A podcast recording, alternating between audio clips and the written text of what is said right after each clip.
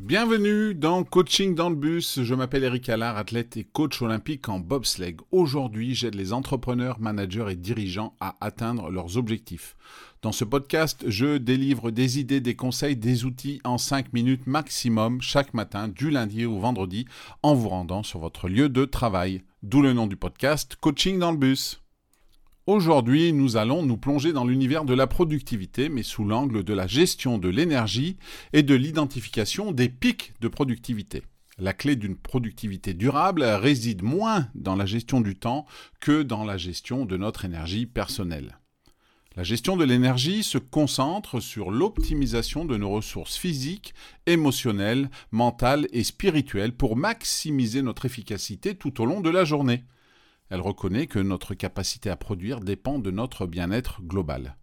Une gestion efficace de l'énergie va permettre de maintenir un niveau de performance élevé sans s'épuiser.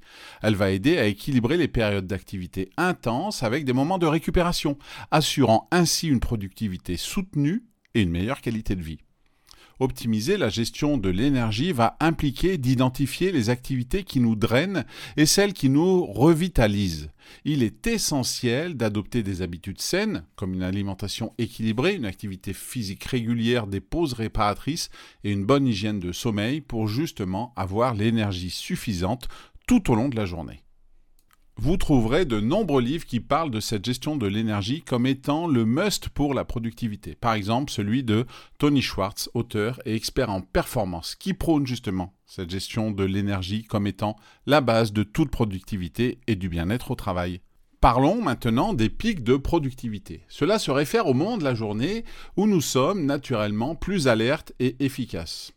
Identifier ces périodes peut nous aider donc à planifier nos tâches les plus exigeantes lorsque notre énergie est à son maximum. Et je suis persuadé que vous avez tous eu, à un moment ou à un autre, des réflexions du genre Oh bah tiens, pendant cette période de temps, j'ai vraiment été très très productif. Et eh bien là, connaître ces pics de productivité va vous permettre de tirer le meilleur parti de votre journée en alignant les tâches qui requièrent le plus de concentration et d'effort avec nos moments de plus grande énergie. L'identification des pics de productivité peut se faire par observation et expérimentation, en notant les moments où l'on se sent le plus dynamique et concentré, une fois identifié, il est conseillé de réserver ces périodes pour les travaux les plus importants et les plus complexes. Ernest Hemingway, écrivain célèbre, travaillait principalement le matin, profitant de son pic de productivité qu'il avait identifié pour écrire sans interruption. Prenez le temps cette semaine donc d'observer et de noter vos niveaux d'énergie tout au long de la journée. Identifiez aussi vos pics de productivité et commencez à aligner vos tâches les plus exigeantes avec ces périodes.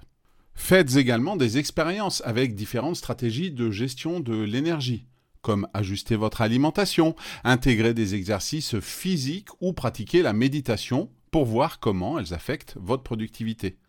Un exemple concret pourrait être de planifier vos sessions de travail intensif le matin si vous remarquez que c'est à ce moment-là que vous êtes le plus alerte, tout en réservant les tâches moins exigeantes pour l'après-midi.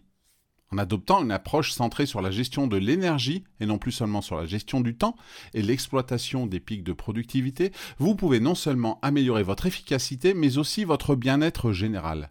Prenez donc le temps aujourd'hui de réfléchir à la manière dont vous pouvez optimiser votre énergie pour une productivité maximale. Et voilà, c'est tout pour aujourd'hui. Encore merci pour votre écoute. Vous pouvez toujours partager ou noter ce podcast. Quant à moi, je vous donne rendez-vous très vite pour un nouvel épisode de Coaching dans le bus.